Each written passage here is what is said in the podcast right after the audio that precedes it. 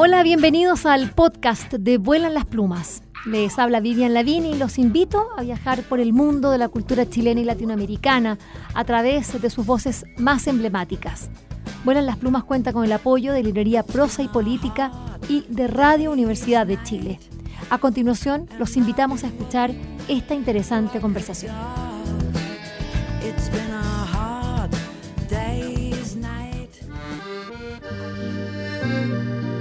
Este cuento empieza así. Una amiga, periodista y crónica gastronómica, le entrega a otra amiga, también periodista, pero agente literaria, un cuento. Se lo entrega porque le dice, mira lo que se me ha ocurrido escribir, eh, acabo de hacer un, taller de, libros infantiles. Bueno, tú sabes que yo he escrito tantos libros, pero he escrito para grandes. Pero ahora me dio por escribir para niños la periodista y agente literaria lee el cuento y dice, este cuento es muy bonito y es muy bueno. Acto seguido se lo manda a una editora con la, con la que, que sabe que tiene una relación con la gastronomía muy especial. Viene de una familia de eh, que, está relacionada con, todo lo culinario. Su pueblo, de hecho, donde ella nació, eh, Monteporreiro, se caracteriza justamente por ser un pueblo de cocineros y también de, personas que sirven a la mesa. Incluso hay una hermosa escultura recordando eh, ese hecho. Y cuando lee el cuento se da cuenta de que este relato le toca y quiere saber más sobre el comedor de la abuela. Este cuento se tradujo en un libro cuando ingresa Luisa Rivera, ilustradora chilena, quien junto a Pilar Hurtado, la periodista y crítica gastronómica, autora infantil ahora, bueno, juntas hacen este libro llamado El comedor de la abuela, que es una de las novedades de la editorial Calandraca, eh, cuya editora, Manuela o Manu Rodríguez, ha hecho de manera espléndida también y, que está siendo editado, ya, ya ha sido publicado al castellano, al gallego y al catalán, por lo tanto estará en las librerías de toda España, considerando también las librerías especializadas en esas lenguas. Estoy muy contenta por el, en el programa en el día de hoy. Vamos a conversar con em, esa eh, cronista gastronómica, periodista, eh, autora y sobre todo amiga, Pilar Hurtado, y eh, Luisa Rivera, eh, esta ilustradora destacada de nuestro país y que es parte de este equipo hermoso que, bueno, que este dúo, ¿no? Que han hecho una obra muy bonita y la que esperamos tener cada día más y mejores noticias. Bienvenidas ambas a Vuelan las Plumas. ¿Cómo están? Hola Vivi, feliz, feliz de estar en tu programa ahora al otro lado. Hola, amiga. Qué bueno, me alegro que, que, estén contentas porque la verdad yo también lo estaría eh, después de, de, lo, que, lo que está sucediendo con este libro. A mí me gustaría, como lo conté un poco, me gustaría que partí con la Pilar, después vamos a entrar a Luisa porque a, a Luisa la vamos a estrujar, a ella la vamos a tener en una parte del programa, después vamos a seguir con la Pilar porque hay muchos temas que hablar con ella. Pero Pilar, eh, cuenta mejor eso de, cómo nace este relato, porque ya sabemos, eh, la escritura es lo tuyo, pero escribir para niños era algo que todavía no, no habías explorado.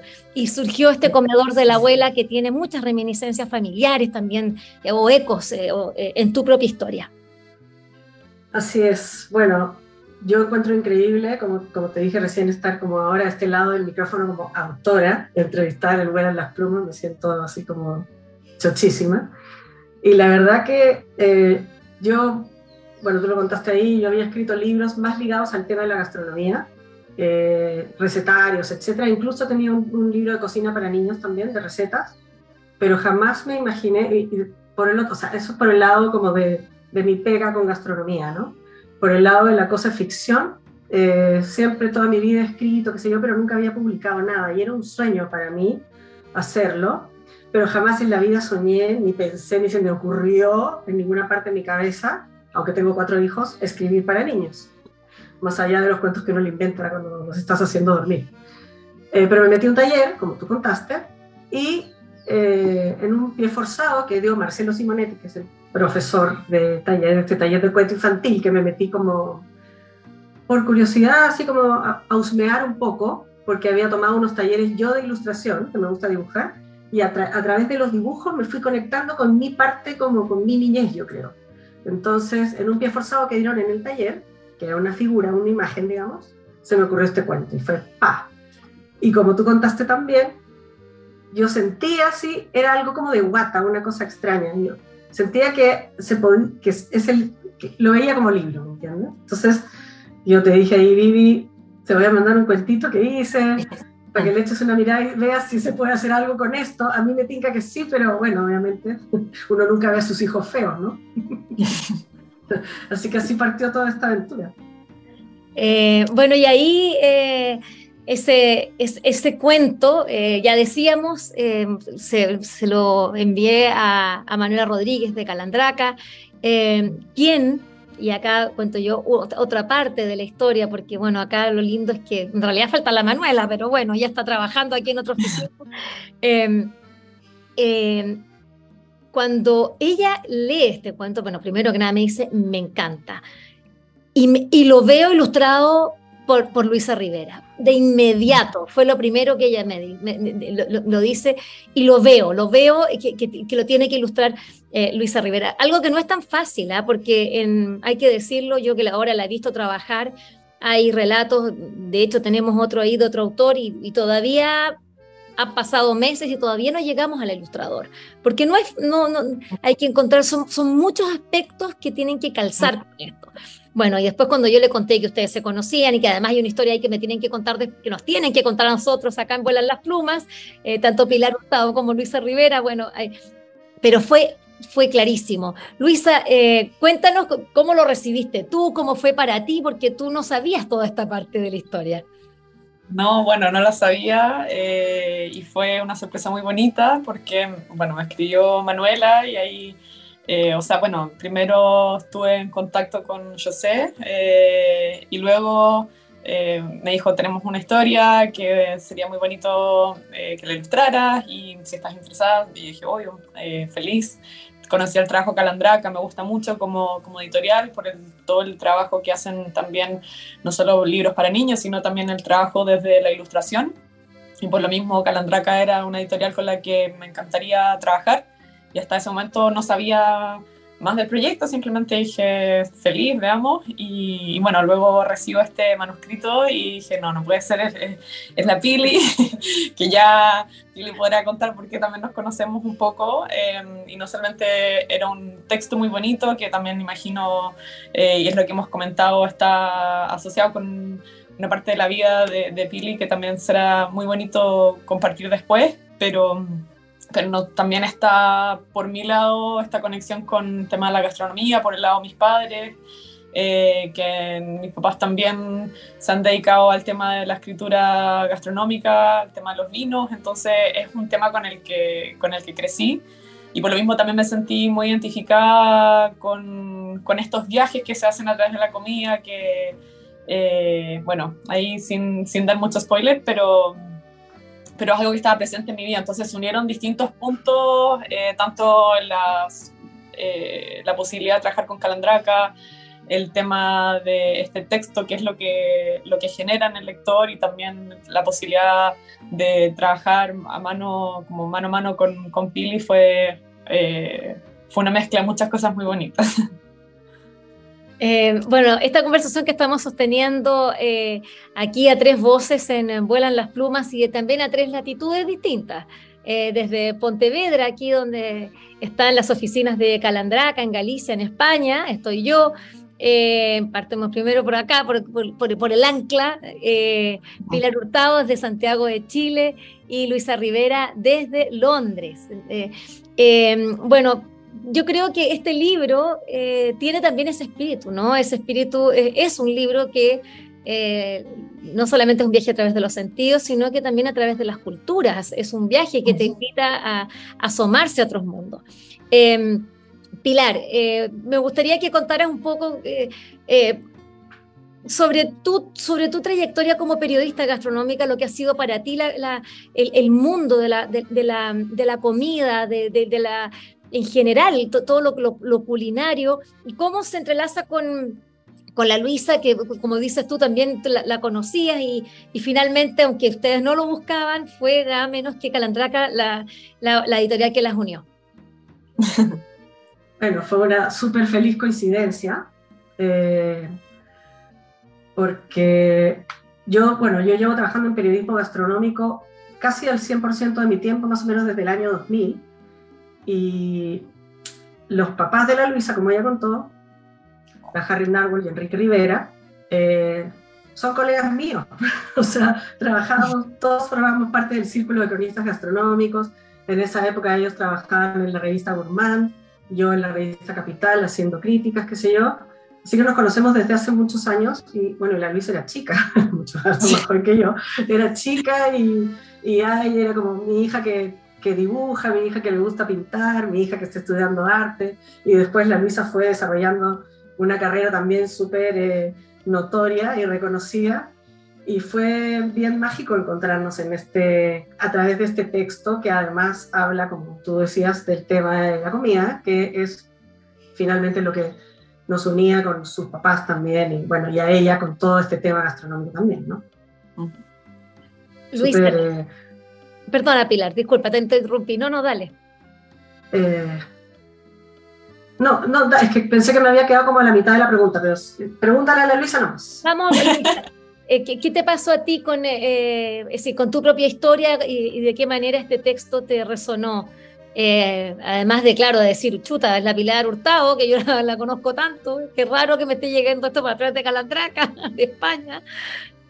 No, fue, fue muy bonito porque, como contaba antes, creo que hay un tema quizás biográfico de la Pili, pero que está extrapolado tal vez a muchas personas que han vivido con el tema de la gastronomía y la cocina como un centro también familiar, como un espacio que se comparte donde no solamente ocurre la comida, sino que también ocurre en las conversaciones. Eh, y en mi familia eso ha sido también clave, entonces creo que eh, el tema de cómo las memorias a veces que uno va armando la vida pueden estar asociadas a olores o sabores más que recuerdos así muy puntuales. Y por lo mismo eh, creo que vengo desde ese espacio de, de aprendizaje también y lo bonito es que, no sé si esto la, la, Pili lo sabrá o no, pero yo en el fondo las primeras ilustraciones que empecé a hacer fueron ilustraciones para la revista UBA, que también es otra persona que está integrada a este, este mundo de la crítica gastronómica, que es Daniel Greve. Em, trabajamos de acuerdo, perfecto. Sí, y, y, claro, yo empecé a hacer ilustraciones para, para la revista UBA, que fue una especie de de, aprendizaje también, conectando estos dos puntos y donde me inicié quizás también como ilustradora, tanto los libros que hice primero con, con Liberalia, pero en paralelo a la parte más de revistas, creo que fue eh, por ese lado, entonces también era como quizás retomar un poco de, esa esencia ya desde un lugar muy distinto y varios años después, entonces fue, creo que se juntaron distintos temas muy bonitos. Bueno, yo eh, voy a partir como por, algo que debía haber dicho al comienzo, pero como esta entrevista, eh, la verdad es, tan querida para mí por, por todos los temas que estamos hablando, porque bueno, porque la Pilar es amiga mía hace tantos años, porque a Luisa la conozco también hace tantos años, de hecho he tenido la suerte de vender uno de sus libros a Corea, es decir, represento los libros de Liberalia, de modo que ella está en mi catálogo, es decir, son personas, eh, las dos, digamos, son, son mujeres con, a las que admiro muchísimo. Y quiero decir que Pilar Hurtado es periodista, magíster en literatura y diplomada en edición. Desde el año 2006 ha publicado varios libros de temática gastronómica, Memorias de una golosa, Recetas al pie de la letra, Cocinar es fácil y entretenido y La olla creativa editado durante la pandemia, ojo, esto fue un trabajo muy bonito con la Corporación por las Cocinas de Chile, llamada Pebre, una entidad de la que es, ¿todavía eres presidenta, Pilar? Sí, todavía soy presidenta. Estamos con baja actividad en este momento porque la pandemia golpeó mucho a Pebre en el sentido que nosotros hacíamos muchos actos masivos con comida y no se pudo hacer nada. Y bueno, y en este momento está, está como eh, criogenizada, digamos. la corporación, criogenizada. Eh, muy elegante, parece que está congelada, están parados, digamos. Bueno, también ha dirigido el Círculo de Cronistas Gastronómicos y del Vino de Chile y forma parte de la Academia de Gastronomía de Chile. Actualmente colabora con artículos en distintos medios, además de publicar reseñas, críticas de restaurantes. Y ojo, ella es la comensala. Acá no está dicho, pero también es fundadora de Vuelan las Plumas recordémoslo, por eso ya decía al comienzo de que ahora estoy a este lado del micrófono. Sí, pues exactamente en los inicios de este programa, que ya cumple 21 años al aire, nada menos. Eh, Luisa Rivera, artista visual, afincada en Londres, ha formado en la Escuela de Arte de la Pontificia Universidad Católica, especializándose en ilustración, también en el Minneapolis College of Art and Design. Ha ilustrado bueno, libros tan importantes como Cien años de soledad, a propósito de la edición conmemorativa de 50 años, eh, El amor en los tiempos del cólera, de Gabriel García Márquez, entre otros títulos. El 2020 recibió la medalla Colibrí de IBI Chile, al mejor libro ilustrado, participa en exposición, realiza talleres de ilustración. Bueno, los libros editados por Liberalia son en... Em, el primero fue eh, Subterra, eh, de Baldomero Lillo, y después Trenzas, no sé cuál, con contextos de la María Luisa Bombal, y después eh, en aquel faro, eh, este libro eh, silente, hermoso, que habla del mundo de las mujeres con tanta harta sororidad y que ha sido, como ya les decía, publicado también en, en, Corea. Bueno, estamos con ellas dos porque estamos conversando de Vamos al comedor de la abuela. a, la, a la historia. Eh, Luisa, porque después yo quiero ir con la Pilar, después cuando tú ya no estés. Luisa, ¿qué pasa con, con tu propio comedor? Eh, ¿De qué manera? Eh, porque cuando uno piensa cómo un ilustrador aborda un texto, uno dice, bueno, lo aborda desde el texto. me gustaría saber cómo se mezclaron, tú dices, bueno, mis papás acá, pero me gustaría saber ya específicamente para, para el comedor de la escuela, cómo, se, cómo, cómo fuiste dándole forma a, es decir, bueno, a los personajes que vemos acá retratados. Sí, bueno, fue básicamente ir estudiando el texto, estudiando las descripciones. Eh, la, creo la fortaleza también que tiene este, este libro es que eh, trabaja mucho con el tema de los viajes y los lugares, eh, obviamente uniendo cierta gastronomía con espacios y, claro, desde que empezamos a hablar con, con Manu, el, esta posibilidad de hacer este viaje y por lo tanto que las ilustraciones también tuviesen una, eh, una cierta conexión de cómo iban fluyendo. Y, claro, este desafío de poder retratar distintos lugares, sobre todo realmente lugares donde uno no, no, ha estado, pero, pero cómo traer esos espacios a la vida desde el, desde el lugar de la cocina eh, y desde los alimentos, desde los sabores. Entonces, eh, creo que para mí fue mucho la investigación de, de ir a estos platos, pero como eso se va abriendo hacia otras direcciones. Eh, y claro, está también, por ejemplo, hay una paleta que de todas maneras está presente a lo largo, a largo del libro, que hay, hay eh, están los colores ocres o están los rojos también, como algo que va uniendo, porque me daba esa sensación también de calidez a lo largo del texto. Eh, pero también están los ingredientes que tienen que ser retratados según sus colores, pero pero claro, creo que hay una paleta que de todas maneras va, va uniendo todo. Eh, y en el fondo tiene que ver con, lo hablamos con Manu, la posibilidad de, de jugar un poco también con la, el, imaginario surrealista en algunos momentos. Eh, ahí pueden contar un poco más después la, eh, la narrativa y por qué eso pasa a ser una herramienta importante. Pero cómo tener este espacio de claro, entre como sueño, pero también un poco surrealista y quizás eh, ir utilizando esa estrategia para dar vida a las imágenes, como no solamente que sea una comida o que sea un lugar, sino que también está el espacio de, soñar eh, y creo, creo que eh, ese elemento que le da un toque más de, juego o de, o de como de imaginación, era importante traerlo, traerlo a las páginas. Pilar, eh, tenemos que contar un poco de, qué pasa con este comedor, de qué se trata. Yo, no, por eso no quiero adelantar. No, tenemos nada de spoiler, lo mismo, el spoiler, si total, ¿qué importa? Eh, yo soy de las que piensa, a propósito, que, que, en definitiva cuando te están contando algo, tú, eh, porque la experiencia de que te cuenten el cuento, que sí, tampoco vamos a contar todo el detalle, no lo vamos a leer, pero, eh, pero, pero este es un libro ilustrado, es decir, esta es una experiencia que se vive con las ilustraciones y como no estamos, es decir, uno puede contar perfectamente.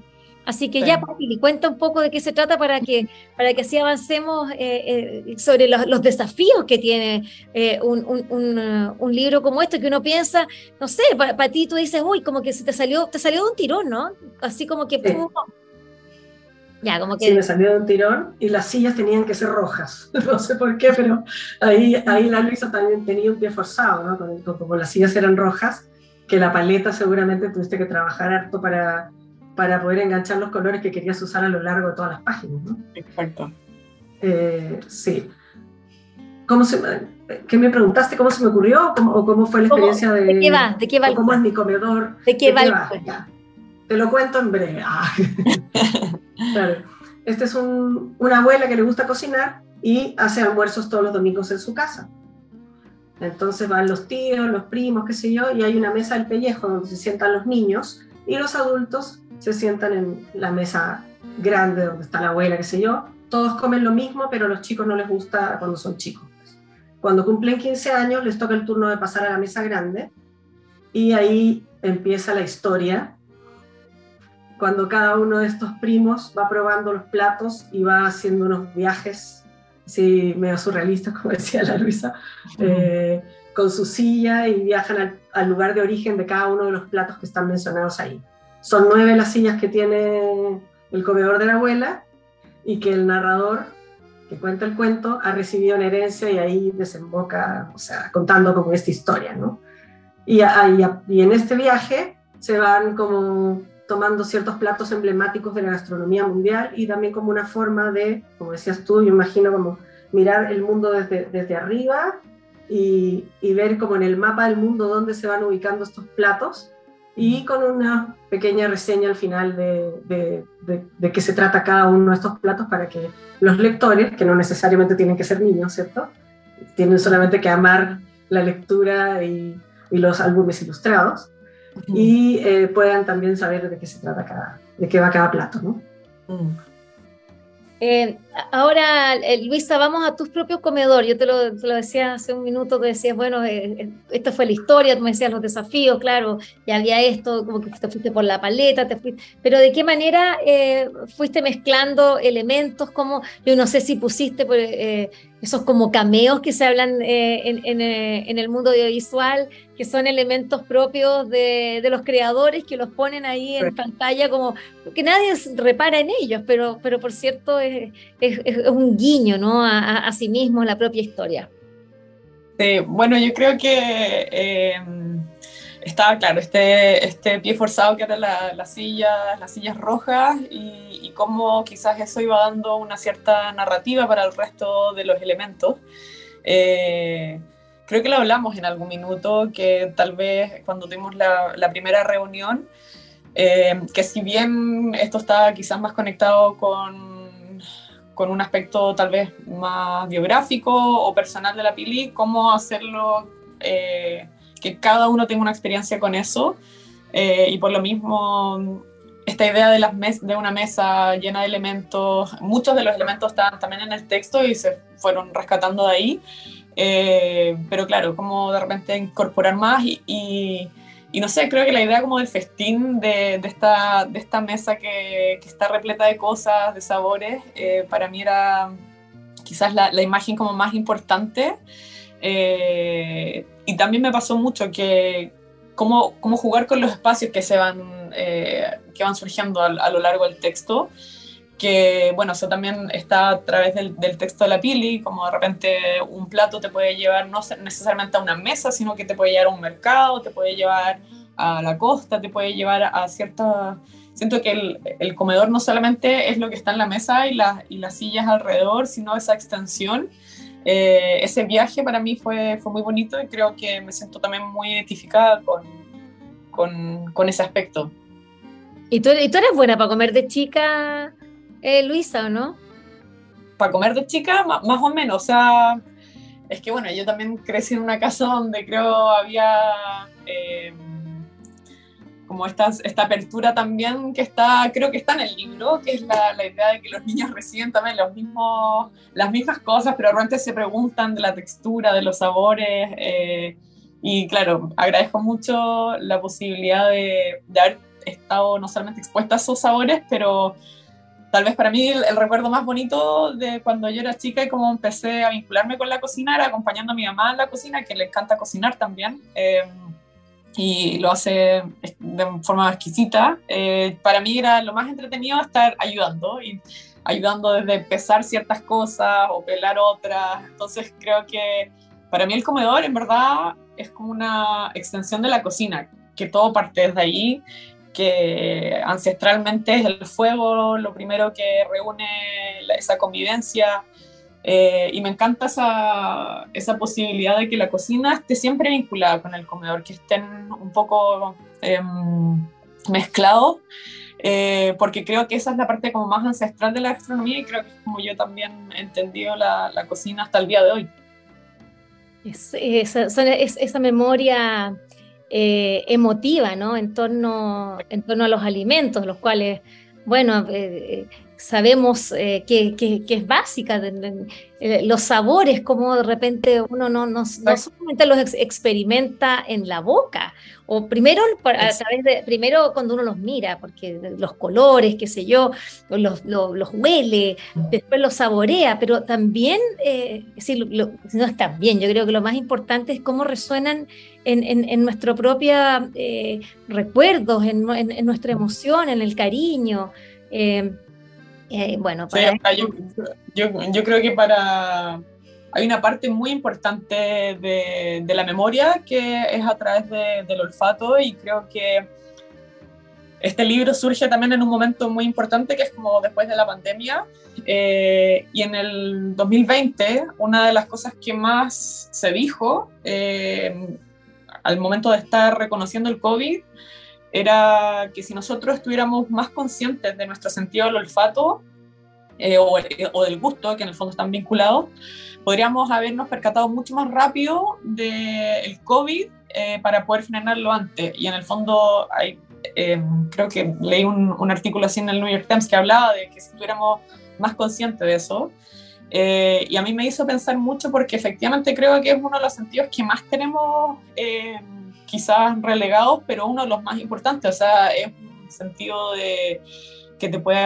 eh, alertar de peligros, como una fuga de gas o lo que sea, pero también es un, un, sentido que te permite retraer hasta cosas que tal vez no viste o no te acuerdas de las imágenes, pero sí te acuerdas de un momento, de una estación. Y por lo mismo creo que el libro llega también en un momento donde deberíamos estar haciendo más consciente el gusto y el olfato eh, porque todo lo que se vincula con eso también es parte de nuestra memoria y, y claro, como después de la pandemia eso fue, eh, fue clave. Oye, súper interesante lo que está diciendo Luisa Rivera, ilustradora de este El Comedor de la Abuela. Yo sé que la Pilar tiene un par de cosas que acotar al respecto. Pilar, hurtado. Sí, pues, el, muy interesante esa cuestión del sentido del, del olfato y del gusto.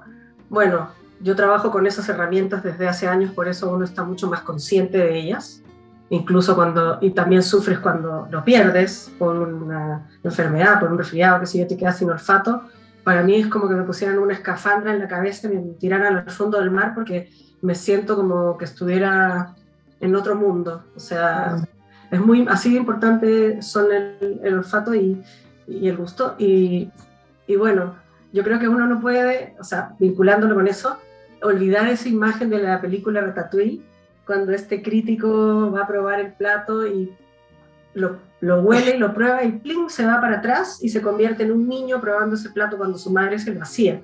Entonces la comida tiene mucho que decir eh, en relación a nuestros recuerdos, eh, por el olor y por el gusto, y sobre todo no es solamente una cosa mecánica, sino que está muy ligado a las manos que cocinaron esos platos que generalmente en la infancia son nuestras mamás o abuelas, ¿verdad? Mm. Y, y después seremos nosotros o, terceras personas o chefs en los restaurantes, pero, pero está vinculado al amor finalmente, mm. al amor que se transmite en los, en los, platos de la comida hecha con amor. Mm. Em, vamos a, a, preguntarle a la, a la, Luisa para, para ya dejarla eh, porque ella tiene, que, tiene otros compromisos, nosotros después seguimos con Pilar Hurtado. Eh, Luisa Rivera, en, lo que tú ya decías que el, este, este, este relato, El comedor de la abuela de, la Pilar, eh, te, evoca tu propia historia, es, es, un relato que, que tiene, bueno, ya dices lo, lo, lo, que, lo que pasa con los sentidos. ¿Cómo fue el, proceso de, ir bueno, haciendo todas, las, todas estas ilustraciones. Eh, ¿Qué te iba pasando a ti? Eh, ¿te, daban, ¿Te daba hambre de repente porque tuviste que dibujar no sé cuántos platos, puras mesas? Sí, me, me abrió el apetito inmediatamente, eh, apenas lo leí. Eh, y claro, como esta sensación, me gustó mucho la posibilidad de, si bien hay distintos viajes y ahí eh, los y las lectoras van a saber cómo, cuáles son los lugares que se van mostrando, eh, hay esta como posibilidad de, imaginar el vuelo, este vuelo que ocurre desde la silla, no sé, esa, esa ilustración a mí me encanta, bueno, sobre todo cuando está la imagen de la silla volando. Eh, me gusta mucho porque siento que al final también tiene que ver con esa, con esa experiencia, ¿no? Eh, pero sí, o sea, fue, me encantó la posibilidad de, generar distintos espacios, de no solamente quizás ver una parte de esa escena, sino también qué ocurre eh, de las posibilidades, como las perspectivas que los lugares van planteando y por lo mismo también fue una investigación de muchas ciudades porque la idea era también retratar y que hubiese algo de, esos lugares. Em, y también, por ejemplo, no sé, la, imagen de Japón, que es una que me encantó trabajar ese mercado. Eh, en ese mercado también no solamente, bueno, me, encanta la, cocina japonesa, pero en ese momento estuve escuchando música japonesa, entonces era como la posibilidad de realmente al trabajarlo irme 100% eh, a, a, ese lugar, ya vincularme un poco más eh, por lo mismo, claro, traté de, que cada espacio tuviera una identidad más allá del plato de comida que la caracteriza, sino que también se rescaten ciertas dinámicas de, de los espacios. Pero, pero sí, bueno, siempre se parte con un storyboard, en el fondo como plantear los bocetos en, pequeño y luego eh, ir revisando ciertos detalles. También ahí trabajar con Manu fue un aprendizaje, porque si bien yo había hecho en aquel faro, que es un un libro, un álbum ilustrado silente. Esta es la primera vez que he trabajado con un libro, a pesar de que es un libro abierto para todas las edades, por supuesto. Eh, sí es importante que eh, los, más pequeños puedan vincularse con, con, la narrativa y por lo mismo cómo, cómo abarcar esos espacios, cómo abarcar los textos que están dentro y cómo incorporarlos a las imágenes y agradezco mucho el apoyo de, de Manu a través de ese proceso porque fuimos abriendo puertas que yo antes no, en verdad no, no había explorado. Así que también fue un proceso, un proceso de aprendizaje desde la ilustración. Eh, mis ilustraciones tienden a ser muy barrocas, entonces también limpiar ciertos lugares para poder incorporar eh, la historia. Eh, y finalmente, claro, era este, estar en constante diálogo con la Pili, como no ni que la ilustración esté pesando más, ni que el texto esté pesando más, sino que hacer una especie de, diálogo muy equilibrado. Y, y claro, esa fue la dinámica que, que tuvimos con, con, la mano. Sí, pues una, una, un lindo trabajo en, en, equipo. La verdad es que yo también tuve la suerte de, también husmear un poquitito eh, por ahí. Eh, como, como agente literaria, los agentes a veces como que pasamos por, solamente por la parte negociadora, pero, pero en este caso eh, hay, hay, editores, y en este caso, bueno, una editora con, con, la experiencia y trayectoria y además la amistad que nos une con, eh, con Manuela Rodríguez, me mm. permitió también asomarme y, y, y poder, poder aportar o por lo menos mirar. es decir, la, la, verdad es que yo me metía así como una ventana, de repente me correo y era fascinante. Y dice, qué suerte, qué lindo. Y sobre todo, bueno, porque me acuerdo cuando me llegó ese relato de la Pilar por el, por el WhatsApp, y yo digo que esto está tan hermoso, no puede ser. Listo, por favor, tengo que, tengo que mandárselo a la, a la, a la, a la Bueno, eh, Luisa Rivera, muchas gracias por esta conversación acá eh, para hablar de este comedor de la abuela. Acá yo tengo las tres ediciones eh, de, en las tres lenguas de, que se está editando, lo que va a hacer que este libro llegue así verdaderamente, no solamente a los hablantes del, castellano, eh, eh, en Chile también va a llegar a través de Liberalia, por supuesto, el libro va a estar luego, pero todavía, ni siquiera todavía llega acá como a las oficinas del todo, así que hay que esperar un poco. Eh, pero, va a estar en Frankfurt. bueno, primero que nada en Liber, la próxima semana ya va a estar. Eh, y luego en Frankfurt en dos semanas más es un libro de las novedades que va a llevar eh, Calandraca. Esperamos poder venderlo a otras lenguas, no solamente acá en la, península. Así que muchas gracias, Luisa Rivera. Nosotros vamos a una breve pausa aquí en Volan las Plumas y seguimos con Pilar Hurtado hablando de este el comedor de la abuela. Gracias, Luisa. Gracias a ustedes que sigan, que sigan saboreando el, el proceso y la historia.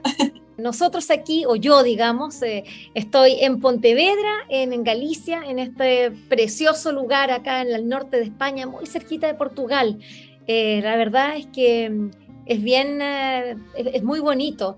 yo no conocía Galicia, que decirlo, conocía España, pero no sabía de, de la tradición que tienen culinaria tan importante. Y también el hecho de que mm, la editora de Calandraca, que es donde estamos hoy día, para quienes pueden observarnos en el, eh, eh, y con quien estamos trabajando, porque estamos representando sus libros eh, en el exterior. Bueno, la misma editora tiene en su propia historia familiar la presencia de la cocina o de lo culinario, lo gastronómico. Eh, su padre eh, fue, famoso de restaurante muchos años, su hermano tiene un restaurante muy renombrado en Madrid hoy día, el pueblo donde ella, de donde ella es, en Monteporreiro, eh, se reconoce por los cocineros y los, y, los mozos. entonces, y además Galicia, digámoslo, la verdad es que acá la alimentación es un punto central. Un café lo ponen con un pedazo de queque enorme o te traen pedazos de panes con mermelada, mucha comida, mucha comida. No es como, no van a ponerse una galleta de lengua de gato delgada, no. Acá es generoso, todo así como la, hospitalidad se mide por cuánta comida te meten en la boca. Así que imagínense cómo voy a llegar como Cepelina a Chile de vuelta. Bueno, estamos de regreso haciendo Te Vuelan las Plumas porque estamos conversando con eh, eh, Pilar Hurtado, periodista, autora y sobre todo amiga, eh, muy contentas porque este libro, El comedor de la abuela, está siendo editado acá en España, ya lo decíamos, este es un libro de la editorial Calandraca y, se va prontamente también a, bueno, a las ferias y a las librerías acá, y un recorrido hermoso.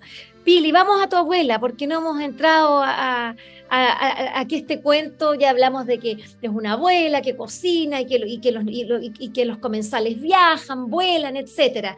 Pero hablemos de tu propia historia, porque esto tú dijiste te salió de un tirón, pero ¿qué pasa con, cómo, qué pasa con tu abuela acá? Bueno, efectivamente salió de un tirón y fue, es mi abuela paterna, mi, abuela Pepa, Josefina, eh, la que cocinaba en, la familia, encantaba, eh, tenía muy buena mano, coleccionaba sus recetas, por ahí tengo aquí mira, ya que se puede ver un poquito, esta es mi abuela. qué hermosa. Mi abuela Pepa. ¿No tiene esta una calle? Sus recetas. ¿Y tiene ah, una pues, tiene una calle. Sí, atrás del hotel Sheraton de Santiago, porque fue alcaldesa de Providencia, por esa razón, Josefina Edwards, y tiene esa calle, una callecita chica, pero calle al fin. bueno, cuando yo empecé a escribir este, este cuento, eh, inmediatamente me apareció esa imagen de, del comedor de su casa, donde había efectivamente una mesa del pellejo que estaba al lado de una ventana y donde nos, sentábamos los chicos, mientras los grandes estaban en la, en la, en la mesa grande, y varios de los platos que, que, que creo que están mencionados ahí ella efectivamente los hacía. ¿ya? Eh, para mí, las mesas son también sobremesas. ¿ya? y me acordaba cuando estaba conversando antes con la Luisa, que sus papás tuvieron un, blog, ahora creo que está como detenido, digamos, que se llama Apuntes de Sobremesa, de hecho.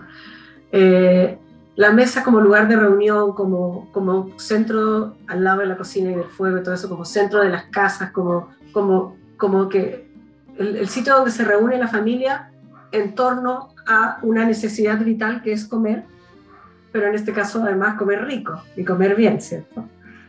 Eh, eso, es un poco como, como con el tema de, mi abuela y del comedor, de su comedor. comedor. Eh, y, pero tu mamá también, digámoslo, eh, Pilar. Ah, pero eso eso es más chistoso en realidad, porque mi mamá venía de otra familia donde mi otra abuela, mi abuela materna, no era la que cocinaba, o sea, no, le, no, no, tenía ni una onda con la cocina, le cargaba, siempre hubo alguien que, que, se encargó de eso. Y incluso mi mamá me cuenta que a ella no la dejaban entrar a la cocina de su casa. Y a mi mamá le pareció un tema interesante, pero no fue hasta que se casó con mi papá y conoció la realidad como gastronómica y culinaria de esta familia, donde todo pasaba en torno a la mesa y donde salían los manjares más diversos y entretenidos, que ella también por necesidad, dado que estaba casada con un hombre que le gustaba comer bien, eh, aprovechó de aprender y, empezó como a leer libros y a practicar y primero se le caían todas se le caían los suflés, no le resultaban las cosas y terminó con la, con la experiencia y todo eso trabajando en banquetería por años, con banquetería que atendía hasta el Palacio de la Moneda en un tiempo. Entonces, para ella también fue un viaje para mi mamá, el tema de, de relacionarse como con la buena mesa. Sí, acordémonos también del tío Jaime, ¿no? Que, que siempre pues. nos recibió tan bien eh, allí en, en, tu casa, y en tu casa siempre se, se comió espectacular, Pilar. Eh, Perú, yo creo que también Perú tenemos que decir un par de palabras sobre eso, eh, lo, que fue, lo, que fue, esa educación en torno al, al sabor, ¿no? A, a, las preparaciones, a abrir un mundo distinto, haber vivido en Perú con tu familia. Sí, porque bueno, nosotros Vivimos allá como 20 años y yo me fui cuando tenía un año y regresé para estudiar a los 21, pero toda la familia estuvimos todos esos años allá. Y en, los peruanos tienen una riquísima cultura gastronómica, más allá de lo rico que sea comerse su comida, su gastronomía, tienen una rica cultura porque saben mucho de los orígenes de los platos, eh, son como muy orgullosos de ellos, los sirven en todas las mesas, bueno, Obviamente yo ya, ya llevo unos buenos años de vuelta en Chile sin haber perdido nunca el vínculo con Perú, pero de todas maneras yo creo que las cosas deben haber cambiado un poco, pero no el gusto por la gastronomía y no que tú te bajes del avión y tus amigos de inmediato te digan te voy a llevar a probar esta cosa, te voy a llevar a un boliche que está no sé dónde, tenemos que ir a comer a tal parte que está, lo abrieron recién, o sea, hay como un interés y un, eh, la gastronomía es como un centro muy importante de la vida cultural y social de los peruanos. Y eso yo creo que también se me impregnó desde muy chica, ¿no? Porque, no sé, por nosotros, también, recuerdo con mis amigas del colegio, que conservo hasta hoy, eh, que planeábamos cuando íbamos a salir de vacaciones de invierno, que íbamos a cocinar cada día cuando nos juntemos en las vacaciones. Lunes en la casa de tal persona, tal cosa. Martes tomar lunch en la casa de este con tal y tal menú. O sea, lo planificábamos. Y yo creo que eso no es porque sí, es porque hay, una, hay un foco puesto en el tema de la comida y no es casual también el lugar al que ha llegado la gastronomía peruana ahora, siendo que tiene tantísimos embajadores tan buenos, ¿no? Sí, claro, pues todo. O sea, todos. Sí, y, bueno, también la, migración peruana, lo bien que nos, que nos hizo a los chilenos, eh, porque nos abrió también a otros sabores. trajo el ají, que el ají lo teníamos en el pebre y no sé qué más, un par de cosas. Y, y, de repente los, eh, los, tipos de ajíes entraron a, nuestra, a nuestras mesas con sabores, con olores, con colores porque también es muy bonito cómo se presentan los platos. Bueno, también están presentes acá en, este libro, El comedor de la, de la abuela. Eh, hay más fantasmas, yo diría, decir que podemos ponerlo así, o, o, personajes. Eh, eh, hay varios. A ver, sí, ah, sí porque... A propósito de la crónica gastronómica en Chile, sí. cuando empecé, cuando escribí este libro, qué sé yo, este cuento, hacía unos meses atrás había fallecido un colega, Juan Antonio Beiming, que todos los del círculo de cronistas quisimos muchísimo y seguimos queriendo, por supuesto, su recuerdo. Entonces, fue el primer nombre que puse cuando de, estos primos tuvieron sus viajes, ¿no? Porque cada viaje está vinculado con uno de los platos, qué sé yo. Y ahí se me ocurrió poner los nombres para homenajear a cronistas que fueron los iniciadores de, esta labor en Chile y que ya no están con nosotros, como la Rosita Robinovich, ahí está Rosita, está la Laura, Laurita Tapia, alias Soledad Martínez, eh, bueno, metí a mi papá Jaime, está metido ahí, pero también hay, está Jaime Martínez también, que es cronista gastronómico, eh, Roberto Marín, el doctor Marín, está Roberto ahí que se va a comer un ceviche al Perú, eh, también metí a mi abuela, porque no había ninguna cronista que se llame Josefina, pero es mi abuela, mi abuela Pepa. Y eh, veladamente también está mi mamá, que ha ejercido a través de la radio, también ahí en la radio, la radio Universidad de Chile, durante como 10 años tuvo su programa El pecado de la gula, que también fue una comunicadora de la gastronomía y que bueno, por suerte está con nosotros todavía, pero le hice un homenaje, la puse y se llama Lili ¿no? porque así le dicen sus nietos. Y así fuimos como eh, haciendo como un, homenajeando también a los que, a, los que comenzaron en esto y, por los cuales yo creo, porque una crónica gastronómica bien hecha es un viaje también. Así como un plato bien hecho te hace viajar con la imaginación, bueno, una crónica bien escrita, aunque tú no estés quizás probando el plato, lo puedes sentir y también te hace viajar. Entonces la comida como un viaje, ¿no? Mm. Un viaje hacia afuera, pero también un viaje hacia adentro, ¿no? Claro, también un viaje interior. Hay una cosa que tiene este libro también, eh, que no puede no tener un libro que hable de cocina, pero este es un libro álbum. Sin embargo, también al final viene una suerte de glosario, no suerte, es un glosario, eh, donde no salen necesariamente los eh, las recetas, de, pero sí están los platos de los cuales se hablaron acá y y que si se hablaron durante el, relato, durante el cuento, y que te permite entonces también seguir como educando en, torno al sabor. Eh, ¿Qué crees? Eh, sí, justamente esa fue la idea, claro, justamente esa fue la idea, porque fueron surgiendo eh, a través del relato tal plato, tal otro, qué sé yo, que el ceviche, que la fideuá, que el taco, que la enchilada, que lo que está mencionado ahí, y era una excelente oportunidad como para, para poder poner al final una cosa que yo le puse glosario, no recuerdo cómo quedó, porque aunque nuestros auditores, auditoras y auditores no, no lo sepan, yo todavía no lo veo, solo he visto un video, porque el libro está en España, así que solo he visto la fotito y el video. Así que no recuerdo si quedó como glosario, pero en el fondo es la descripción de cada plato y una breve historia como un aporte para los lectores para que además de, mirar el libro y disfrutar viéndolo, también queden con un, un, poquito de conocimientos acerca de cada uno de los platos citados ahí. ¿no? Sí, sí, es, entregar, eh, porque no es la receta, sino que es entrar un poquito, eh, dar otros eh, aspectos más en torno al plato para que sea un viaje, un viaje completo. Ahora, los niños hoy día tienen una relación con la comida muy distinta a la que, a la que teníamos nosotros, por lo menos yo digo nosotros, me refiero a mi generación. Era una generación, son pocos los niños que, como, como tu abuela, que, que, que estaban preocupados. Siempre las abuelas podían cocinar, pero eso de de, viajar tanto en los sabores, como que hay una cocina como más tradicional, como que se hacen ciertos platos asociados a los productos de la zona, pero, pero eso de tener eh, una mirada como hoy día, con la posibilidad que uno tiene de pedir sushi eh, y después eso no existía en Chile, ah, ni tampoco en el mundo hace pocos años atrás yo creo que eh, eh, pensar en un, en un libro álbum para niños eh, pequeños, digamos, en, platos en los que hablas de una corvina a la Meunier, es como igual bien osado, ¿no? Contra Pilar.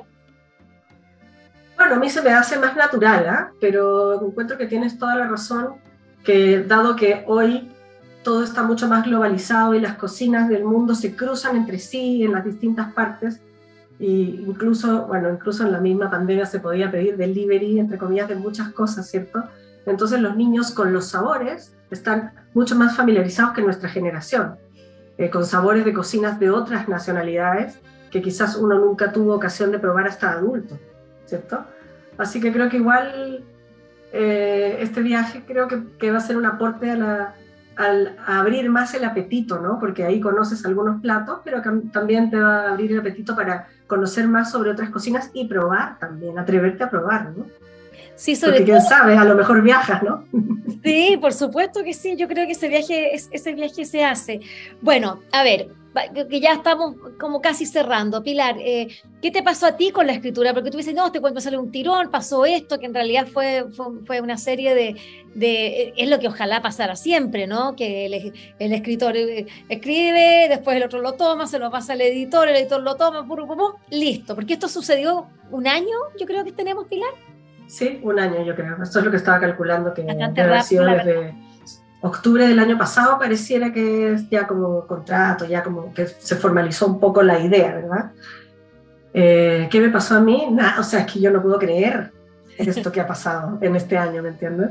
Es como, como tener un hijo nuevo, como cumplir un sueño, como lo dije antes, y maravilloso que haya sido también a través de nuestra amistad, pues Vivi, o sea, mm. que en realidad tú hayas estado dedicada a ser agente literaria, y en ese momento nosotros después de, años que quizás tuvimos cada una en su mundo, qué sé yo, y no como que nos habíamos acercado por un proyecto en el que trabajamos juntas, me sentí en la confianza total de decirte y escribí este cuento.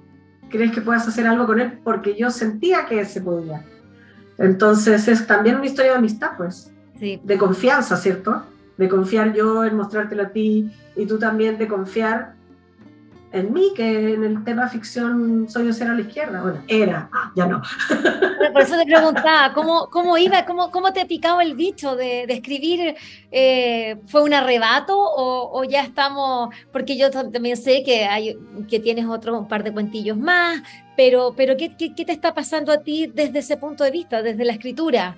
Eh, Uy, es, bien, es, es difícil desde la escritura, siento que me falta el tiempo para hacer todo lo que quisiera hacer porque tengo bastante trabajo en el tema gastronómico y de vinos en estos días, pero son cosas como más acotadas y temporales, pero sí, voy a seguir, o sea, ya quiero hacer otros, de todas maneras, porque ha sido gracias al trabajo tuyo, al trabajo especialmente de Calandraca y de Manuela, y a este trabajo en conjunto con la Luisa también, pero especialmente, muy especialmente a la editorial y a la editora, Manuela Rodríguez, ha sido un viaje esta, este libro maravilloso que lo hemos hecho estando todos en distintas partes y ya está listo. Y nada, muchas ganas de, de seguir explorando en, el, en la literatura para niños y jóvenes, porque es ahí donde me he sentido más cómoda eh, escribiendo, porque puedo soltar y dejar la fantasía libre.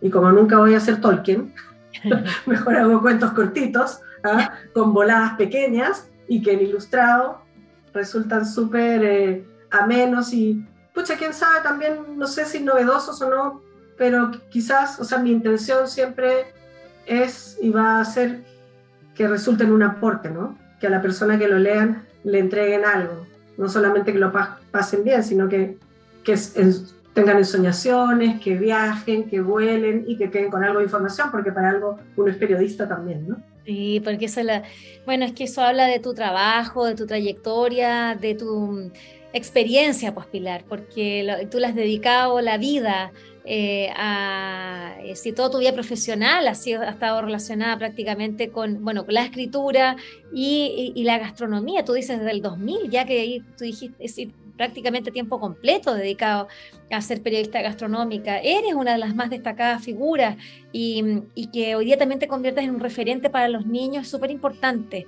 Eh, que, Sí, que lo haga alguien que sabe, ¿no? Alguien que diga, ay, voy a hacer algo de, comida como, como suena, entonces voy, a escribir una cosita. No, acá eh, hay un conocimiento tuyo súper profundo, un conocimiento encarnado, digamos, tu propia vida, eh, pero además tu propia historia, tu abuela. en, mis propios, en mis propios kilos también. No, bueno, no, pero es tu propia historia, es tu abuelita, tu papá, tu mamá, el Perú, está tantas cosas que, claro, no se saben, pero sí están, eh, están presentes acá. La verdad es que eh, yo también estoy súper contenta, Pili, emocionada, ah, pero muchísimo, y, agradecida por, la, por lo, como dices tú, por la confianza, eh, y agradecida también a la vida, por la vida que te, puede, que, que, te da estas oportunidades y que te pone en ciertos espacios que tú unes puntos y puedes hacer que las cosas pasen. es un orgullo que una autora chilena sea eh, publicada por, una editorial como Calandraca, sea editada a tres idiomas, El Comedor de la Abuela está, eh, está siendo eh, publicado en catalán, en gallego y, también en, castellano, está llegando a, las librerías acá en España y esperamos prontamente tenerte, bueno, yo voy a estar de vuelta en Chile a, a esa altura, pero esperamos volver a las dos, a hacer una linda gira que, te permita eh, también contactarte con, con, eh, con, los lectores, las lectoras de, de, este país y ojalá de muchas otras eh, bueno, latitudes del mundo. Ojalá lo, lo, vendamos harto ahora en las ferias que se vienen. Hay que poner harta fuerza, hartas ganas. Eso, increíble. Yo te digo, todavía sí siento que pellizquenme porque esto no está pasando pero cada día creo que creo más que está pasando, aunque no haya tocado el libro y